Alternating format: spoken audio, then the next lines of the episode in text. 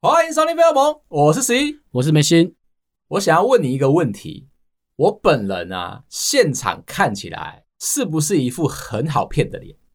还好吧？哦，你听到你这样讲，我心里面就满足了。我在安慰你啊， 不是说我最近说的话比较重吗？ 哦，不是，是因为我老婆会担心，对我心里面会受伤， ，OK，所以她才讲了这些话。然后希望你有点斩截。好，我为什么要问你这个问题？你知道我交友广阔嘛？一些这个业务类型的朋友，只要他们一换工作，我都会知道。为什么啊、他们就会马上跟我邀约喝咖啡，那再告诉我说他换了工作，最近的新的工作目标是什么，有哪一些需要去努力的地方，还有你要帮忙的地方吗？差不多是这个概念。觉得我算是个警觉性非常够的人，虽然我常常相信别人，不是，虽然你都不好好上班， 这其实又不是我的问题了。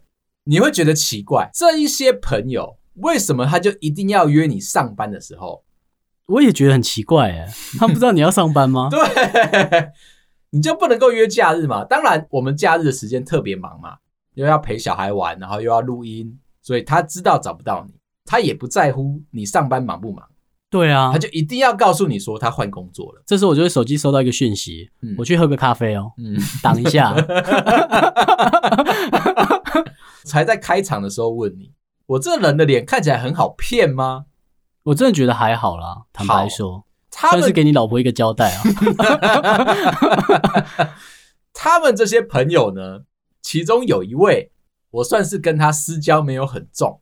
第一次他离职换了工作的时候，从原本的一个科技业务哦，换到了保险业务。到了保险业务之后呢，他就约我喝咖啡，想要来让我理解一下规划自己的身后事。哦，是身后哦，他是说哦，你要去想想，你离开这个世界之后，嗯你想留给大家什么东西？ ，OK，这么严肃哦。我的反应是我录了一个还不错的节目，而且它是放在云端上面的。就算我我还没死哎、你可以提醒他，还有另外一个主持人吗？就是有人在需要我们两个人的时候，一定可以找得到，不管我们人还有没有留在现场，对啊，没这错，就是云端的意义。但是他说我们不提你的那一个节目，为什么？这是个艺术品 欸呢、他说你要想想你自己有一个小小的不幸发生的时候，你想要留给家人什么东西，你不要拖垮家人。哦，OK，当然，你知道吗？这个就是起手式。对，就是意思告诉大家说啊，你这个人啊，需要留一些存在的意义。可是活着的时候可能也在拖垮家人啊。我们没有把自己想的很高尚吗？不管怎么说，他不认为《费洛蒙》这个节目能够带出这是个艺术品哦，我还再强调一次，他不认为可以带出其他的个实质价值出来，对于我们的家人而言，对，所以他就请你思考：如果今天有一天不幸你发生了什么样的意外，在你这个这么高的收入的状况底下，家里面顿失了经济基础之后，你希望留一些什么样的价值下来？他就帮我规划，我有没有想过说我最后要留多少的遗产给我的家人？我就说，嗯，我希望可以准备个两千万给他们。哇，你心这么大哦，哦，就是你知道费洛蒙吗？怎 么样？那你知道离多远吗？ 不是，我是说《费欧蒙》这个节目的价值，除了艺术以外，它值得两千万。哦，你说这个节目本体吗，所以，对，如果我们认真的把它做出两千万的价值，对，那就非常的有意义。所以意思，那你还是先买 保单啊。我是说，如果哪一天不幸的话，至少我的家人们都还留有费洛蒙，哦，想可以要听嘛？对，听到我的声虽音，然没有，实体的经济价值，没错，嗯，嗯就是摆在心里面的回忆，至少就值两千万了。我的这一位业务朋友完全嗤之以鼻，但是他那一天就带着这一个需求，他就回去帮我规划了。隔了一个礼拜，马上就规划好哦喽。你说对节目的吗？ 没有没有没有，单纯是对我的身后想要遗留两千万这件事情。他又带了一位朋友来，你跟他二打一嘛，嗯两、个人都有话讲的时候，你比较招架不住。他们就在说，哎、其实照你这个规划、啊，我们帮你算出来了，很简单，从现在开始，一个月你只要存七万块，二十年之后你就可以留两千万给你的家属们。二十年之后你就可以出事了。对，哦，OK，蛮精准的规划。 我在看到那个报表的当下，我就请问一下，如果我一个月可以存超过七万块给我的家人的话，那我何必现在还在这么辛苦？对啊，他说啊，对，我们就知道你会这样讲，所以他就把那一张试算表移开来。下一个就是，其实我们有所谓的失能保险，对你被车子撞到了，但是不一定马上就离开，这个时候需要人家帮你照顾，那你应该怎么样去做规划？现在就是这样啊，要死不活的。 我也很不想上班， 一定要被车撞才能不能上班吗？ 对，它还是有法律跟这个医疗上面的意义价值在。本身的那个心态很脆弱、很渺小，不在乎。就现在啊，他就说：“哎、我帮你转换过来，一年只要投保四五万块的失能保险的话，以后你发生任何的意外，都会有一个非常大的实质的保证金进来。而且哦，拖越久领越多。”他的意思是说啊，就是如果你不幸发生一点什么事情的话，有可能就像你现在这个状况一样，哎、会造成别人的负累。还不用被撞哦。 每天醒来都有的念头。如果你是这个状况，再加上有法律跟医疗的认定的话，拖得越久，你就可以领得越多。这是第一个。对第二个是，如果你瞬间撑不住了，还会有更大一笔金额灌进来。这样子的金额就足够弥足我们想要留的这个两千万给家人的这个一个心态。可是这样给了我儿子啊，那我儿子就不会好好的经历我这一段哎、 可是你要想哦，你儿子在家里面数钞票的同时，他也可以透过云端听到《费洛蒙》这个节目，他就会知道一件事情：爸爸在实质上面给他的赞助，心灵上面也给了他一些赞助，他就这个变 pre game 啊。潜移默化底下，他的确会去变成你想要的那个方式。这个是你的自我满足。你除了心灵上面你要在卖给保 险吗？我确定一下。你心里面想给你儿子的，你达到了嘛？对，因为你永远的流传你的声音在他的想象里面，你连钱都给了他，嗯哼，那他要怎么花是他的事情。就就哎那如、我在他心里的地位啊，嗯，不就像范谷一 样吗？又留了艺术品，又留哦，了对钱。对对对对对，嗯就是你必须要离开之后，对你的艺术品才会增值。在你活着的那个当下，你在认真创作的那个当下，还可能被伙伴的老婆刁一 下。这个就是我这个业务朋友来找我的实质意义。就是想要赚你一点，他想要帮我规划。我平常在生活当中啊，其实帮了他不少的忙，甚至是他在待业的时候，我还特地帮他看看公司里面有没有什么样的职缺可以推他一把。我帮他内投哦。对，哇，你人这么好，其实是他对我很好，因为他的这个提点，我才回去检视我老妈帮我保的那些烂保单，然后才知道说，哦，原来不停的投钱在保险里面，然后钱都被我妈赚走了呢。当下就是立即的止血，找了其他的朋友帮我做了其他的保单。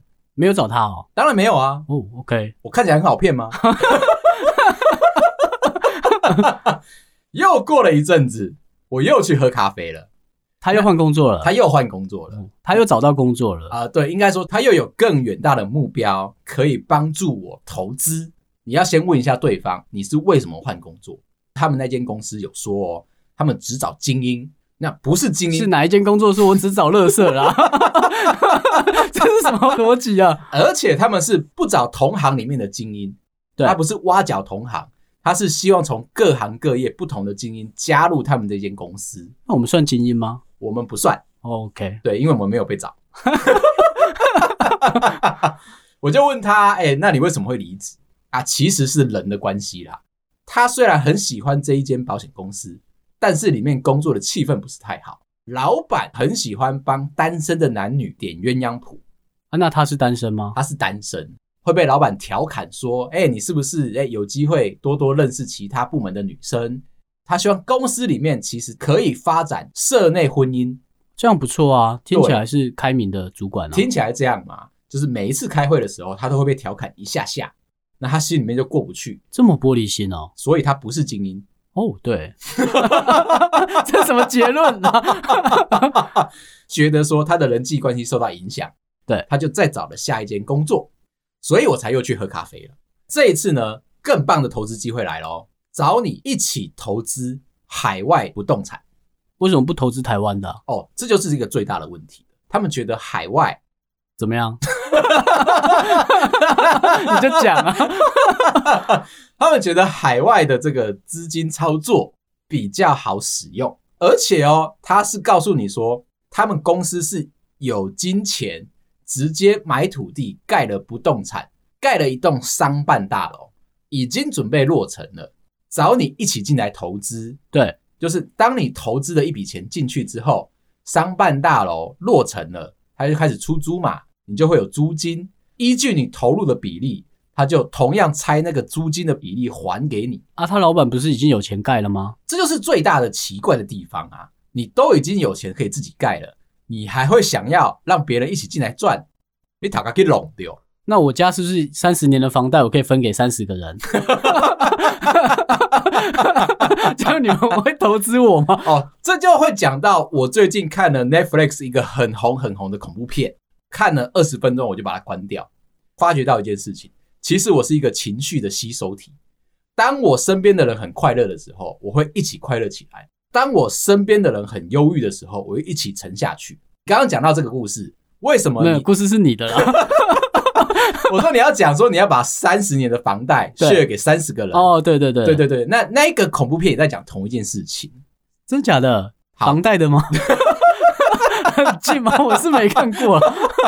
但是不重要，不敢看恐怖片对我的影响其实是这样子：二十分钟我把它关掉之后啊，隔一天老头主管线上跟我们开会，开到一半的时候，他突然间在会议当中 murmur 了两三句，因为他一直都有这个习惯。对啊，听到之后，其实我有点吓到，我很害怕老头主管其实是在默默的念一些奇怪的咒语。哦，对，因为他都小声到听不出来。对，有可能是他快要没有气了。你知道老人家嘛，对常常这个上气不接下气，对，你不要把它变成恐怖片。我就很担心。平常他在那边 murmur，其实我在没有看片之前，我是根本就不在乎的。隔天，我马上就跟老头主管说：“哎、先等等，你可不可以把你刚刚那句话放大的说出来，认真的说出来就好了？因为我心里面会丢惊，啊我会害怕，是不是老头主管真的不喜欢我们这些人？三不五时就要在话语当中插一两句，咒语是不是？ 听话一点，听话一点，拜托。 这么小的话是不是就是这么微小的心愿。讲回来，为什么我们需要做海外投资？我也觉得很奇怪啊。他的意思是说，有钱大家赚，嗯是他们创立这个公司最大的一个目标。哦，OK，嗯，不是说有债大家摊哦。你刚刚那个是往反方向去，没有，我是正向的欸，一年只要一个房贷就可以救我了欸。呃，可以理解嘛。在他的非常正义凛然的介绍底下、啊，我又感觉到一件事情。哎、你那那时候当下内心有没有想反驳他啊、我内心其实想起了动力火车的歌，我很好骗，我刚才有想到，我还是让你讲完了，就一路在我给心里你面，老婆一个尊重。一直在我心里面，在我脑海里面疯狂的播放那个旋律。边看它的时候，其实我不能够专心， 因为想拿吉他出来，对 不对？我想要找你一起出来唱，毕竟这是两个人两个的。可以啊， 其实我一直都觉得很困惑，为什么我这么需要被骗工程师吧，这是我们的原罪啊。啊？呃，嗯， 我心里面就突发有了一个灵感，我就回家搜寻了，在十二星座里面看起来最好骗的前三名，有你的吗？没有我的。哦，真的哦，对，所以我就觉得很纳闷哦，既然不是我的个性，看起来很好骗，那是不是我的长相？哦，对，因为不是星座了嘛，再来就是血啊型了我嘛。还是给你老婆一个尊重。其中三个星座里面，一个是母羊座，因为母羊座的人呢，个性啊比较直来直往一点， 对，所以他其实会在下意识相信别人。重点是他一直都保有一个赤子之心，比较他好被骗。啊、你不能这么说，他容易被激。他这种人哦，就是你把他放到某一个地方，告诉他说：“我就笑你不敢，试试看啊，你做啊。这样就可以被骗？” 赤子之心，你懂不懂？有人这么好骗哦？是他们相对来说都是下意识相信别人的，对，他心里面就算不想去做这件事情，可是当你一直不停的激怒他，你一直笑他说他不敢，他不行，他不能哦，那这个就会触怒到他心里面的情绪，就他想尝试的心情。啊然后他就想说，那我就做给你看，比较没有在想后果。那如果你在上班的时候遇到这类型的朋友呢，你不用担心，每天跟他开开心心的过日子，他也不会这样爆发。其实他是一个非常好的同事、朋友、家人。第二个是天秤座，其实看到这个资讯的时候，我有点吓到。天秤座啊，感觉是那种哎很会讲话，你真的变星座专家、哦？ 你是不是看很多星座？啊为了今天这个题目，我到底有哪里这么值得被骗？是不是我有什么样的不足的地方？大家都知道，在费洛蒙里面是拉主 key 的一个人，对啊，我应该是很会讲话、很会讲故事的人，居然看起来很好骗，这有关系吗？那可能就是因为眉心的错。为什么？ 连你去那种局，我都要到旁边吗？不管我在讲什么话，你都会非常聪明的吐了很多槽，表示说在这个节目的组成当下，哎，是不是你是比较聪明的那一个？哎、不要这样说啊！ 你好你也谦不虚笨啊。 这个状况，对，然后让大家误以为十一这个人呢，相对来说是比较单纯一点点的，哦，懂了，别懂人了说了就信。有可能是因为我有一点点母羊座的个性，就是我会下意识的想要相信别人。没有，我们刚才在讲天秤座了。对，那天秤座呢，你就会觉得说他很会说话，到底为什么会被骗？其实是因为他的好奇心太旺盛，非常在乎朋友，有一点像是只要朋友好妈几，对方不管说什么，就算是谎言，他也会认真相信的一个星座。我这边补充一个小故事，我们有一个出水芙蓉的听众，对，怎样？你很久没有？ 我忽然间对这个成语有点陌生， 所以是很漂亮的听众。出水芙蓉，好好的去研究一下这句成语的意义。你是怕被你老婆骂？这位听众分享给我们，当初大学的时候有被抢过男朋友，而且是闺蜜在不知不觉当中抢过的。他们一票人去高雄玩，去一间酒吧喝酒，途中因为几个朋友喝得太醉了，刚好当事人他住在高雄，就把喝醉的朋友先带回去租屋处，留下了闺蜜跟她当时的男朋友。这位闺蜜呢，我们可以称她叫做 Penny。后来 Penny 跟男朋友喝完酒之后，一起回到了租屋处，隔天就发生大事。其中一个先前喝醉的朋友是个男生，个性非常的单纯，就在那一个晚上半夜的时候被 Penny 给吃掉了。在那个之前，单独留 Penny 跟男朋友在酒吧里面的时候，Penny 其实有偷偷亲了当时的男朋友，在酒吧里面有点借酒装疯啊啦、哦，OK，好，这个是一个大前提的故事。我们这个当事人啊，完全没有生气，他原谅了 Penny，然后只是谆谆教诲，告诉 Penny 说：“你这样子做不太好。”真正的事情就发生了。这这刚刚那不算是、啊。 对不起， 我只想确定一下。对，刚刚的只是前传。隔了几年之后，有机会跟一个不错的男生交往了，会觉得说，哎，既然这个对象不错，他的朋友圈应该也都是不错的对象，就找了 Penny 一起进来做联谊，最后就顺势的成为了两对好朋友情侣，觉得说一切都发展的非常顺畅。过了大概半年，当事人开始跟这个不错的男朋友变成了远距离的关系，Penny 呢也分手了。基本上大家的恋情都在一个岌岌可危的状态。有一天，Penny 找了当事人，想要跟他好好的聊天。在聊天那个当下，他似乎想要透露点什么东西。原本以为 Penny 啊失恋之后，应该在社群软体上面会讲一些就是比较难过的话，可是啊，在社群软体上面看到 Penny 的这一些生活模式，仿佛是在恋爱当中。他们在聊天的时候，当事人就有点想要套 Penny 的话，但是 Penny 死都不讲，只是默默的告诉对方说啊，可能有一个对象啊，很认真的在告诉对方说，哎、他们相处起来的状况怎么样？隔了几天，是一个当事人朋友的庆生会，大家正在酒酣耳热的状况，突然间，大家的 IG 出现了一个奇妙的事件发生。闺蜜 Penny 啊发了一封贴文，那一封贴文里面呢，其实是跟当事人的男友的合照，两手紧紧相依，所有人的手机都响起来了。当事人毫我不家知警报吗？毫不知情哦。对每个人都拿着 IG 贴文，认真的问我们的当事人，怎么会发生这件事情？你怎么会不知道你男朋友被抢走了？在这一个庆生会上面，还有几个朋友老早就知道 Penny 在执行这个状况，只是都不敢让我们家当事人知道，为什么啊？可能觉得说关系啊都还有发展的状况。虽然已经知道当事人跟呃男朋友算是远距离，可能感情已经默默的淡掉了，可是啊都没有人敢说破这件事情，也就放任了 Penny 不停的处心积虑想要抢男朋友的这个事实。只是没想到当天七夕情人节，居然 Penny 就做了这件事情。那你要想想看，如果你是当事人，你该怎么办？哦，是我哦，对不起， 让我理一下顺序哦。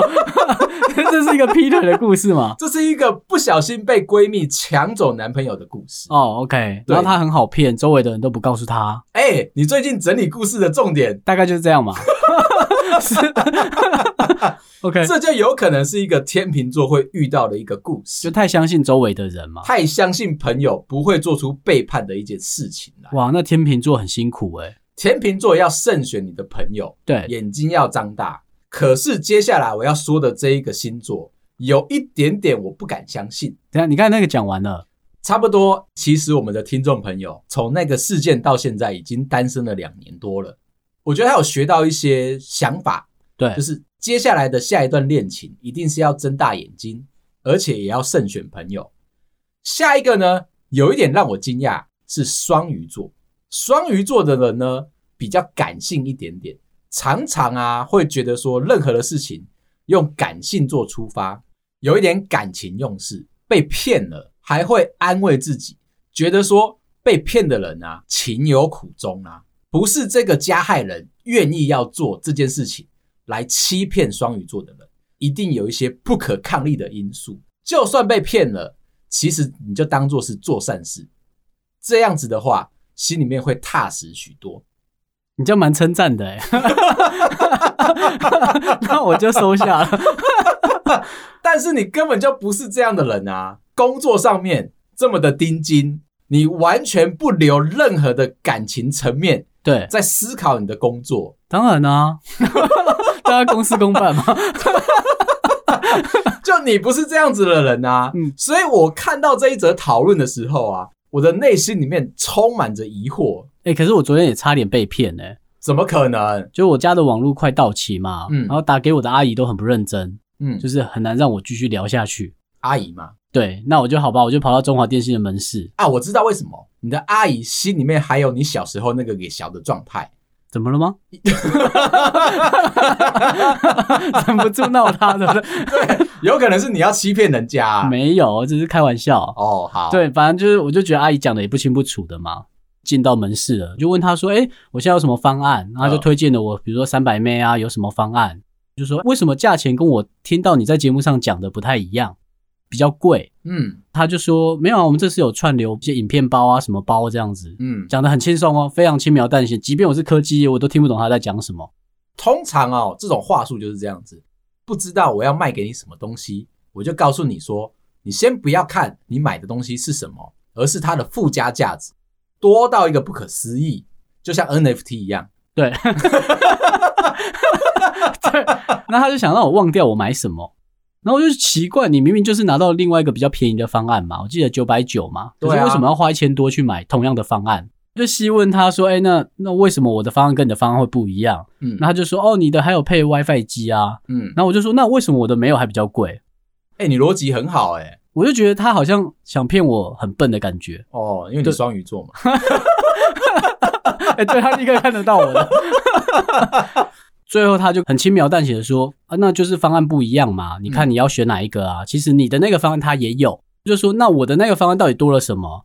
他就说：“好啦，就多 MOD 啦。”哦，他就死不。讲这一个大家用不到的东西， MOD 没有不好，只是不好用。所以我就跟他讲说，那我不要了。 哦我就觉得，如果你不诚实，我就不想办了嘛。所以其实你要告诉我的是，门市的人员只要有了你的生日，就有机会。哦，双鱼 座的，可以骗骗看是不是？我一直觉得你像是一个机器人，真的吗？有一点点那个味道在。不管问你什么事情啊，呃，如果我们去问机器人，我是不是未来来的？啊 说不定我来救你的。你又不是倪匡。 那我现在补充一个最小最小的主题，你有感觉到吗？我们现在的主题啊，已经小到一个不可思议了。我有想到， 所以我在下标题的时候，常常会思考：哎、我到底在聊什么？今天要跟大家聊的是，有没有那种一句话，你如果没有认真去思考的话，你会听过就忘了，然后你会觉得是称赞的一句话，可是实际上它有一点嘲讽的意味在。我说他背地里其实想酸你，嗯但是把他讲的像称赞。对，很有艺术性的一段话。比如说，你的脑袋一定很值钱，这一句话有问题吗？这句话其实对工程师来说是称赞嘛，对啊因，为我们大部分的时间就是用脑袋创作，只是它还有后面一句话，可能你认真听了之后会有点不舒服。你的脑袋一定很值钱，因为它是全新的。哦、o k 你在哭是不是？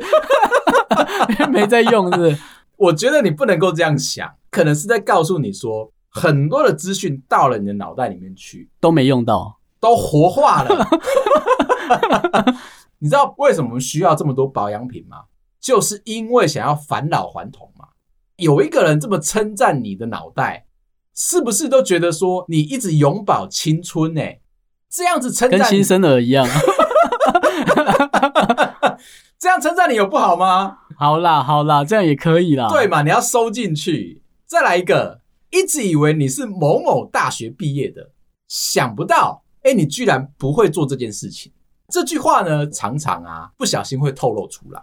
你会这样讲哦、遇到一些个哈哈哈哈佛大学啊，对，跟那个史丹佛大学的同事们你，可以讲史丹利， 不用这么明确，拜托。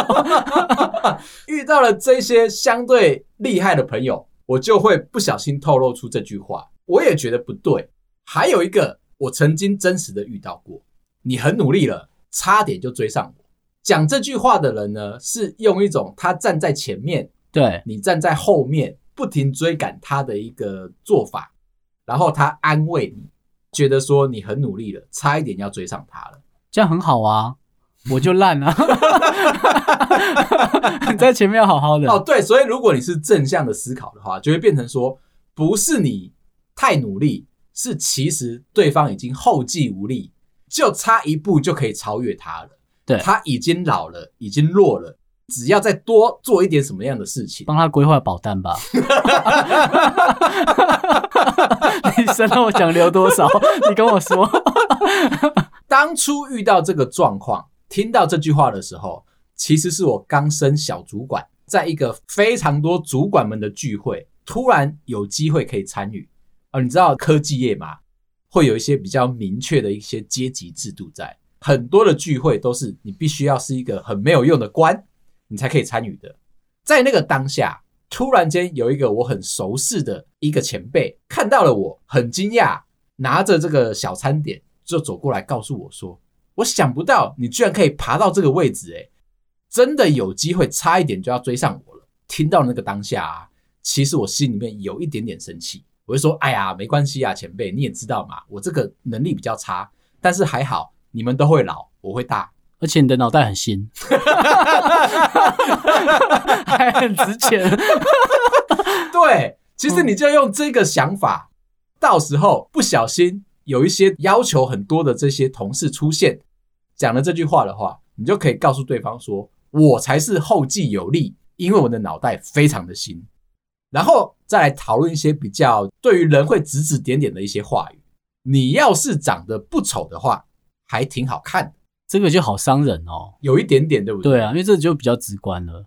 我听到了当下，我会说没关系，至少我长得不丑嘛，而且我不是长得看起来很好骗，这样子就没问题了。那如果你又听到说没想到你是这样的人呢、你真是人不可貌相这句话，其实我也很想要放给我刚刚最前面那个故事的这个业务朋友。哎，我没想到你是这样的人呢、真的是人不可貌相。你又可以去拉保险，你又可以经营这个海外房地产，告诉大家说有钱大家一起赚，他的心态是不是非常的好？诶，他在跟你讲这些的时候，都是很正派的跟你讲吗？当然啦、他他是相信的哦、他想要为你好，他相信说他在做的事情可以让你变得更好。你都不会不耐烦吗？只要你有机会参与，你都不会不耐烦吗我？刚刚有说那个 BGM，你知道吗？背景音乐一直在放，我很好骗。你说我会不会不耐烦？不会。我想要知道的是，他为什么要去做这件事情？哦，OK，对，他不知道你在找主题吧？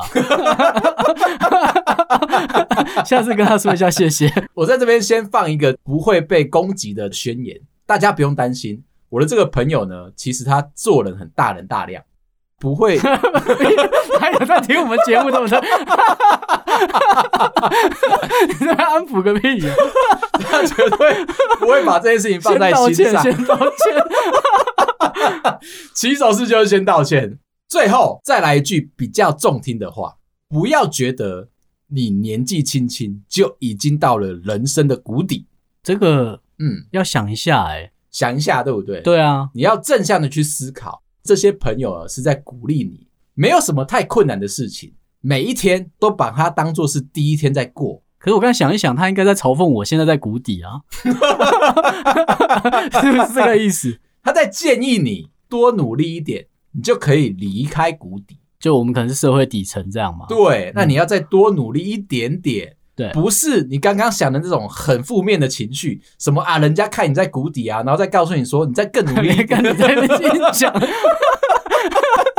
我们在做艺术品呢。 啊，对，告诉你说谷底深不见底，不是这种想法。你要想的是啊，就像我们节目现在这个状况，只要我们每天对自己都有一些信心，保持着我们脑袋的新颖的一个程度，我们就可以在谷底活得很好，是吗？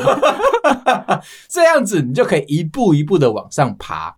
总有一天你会追到前面的朋友，前面的朋友呢，再转头过来告诉你说：“哎、你很努力了，差点就追上我了。没有，前面的人人都很好。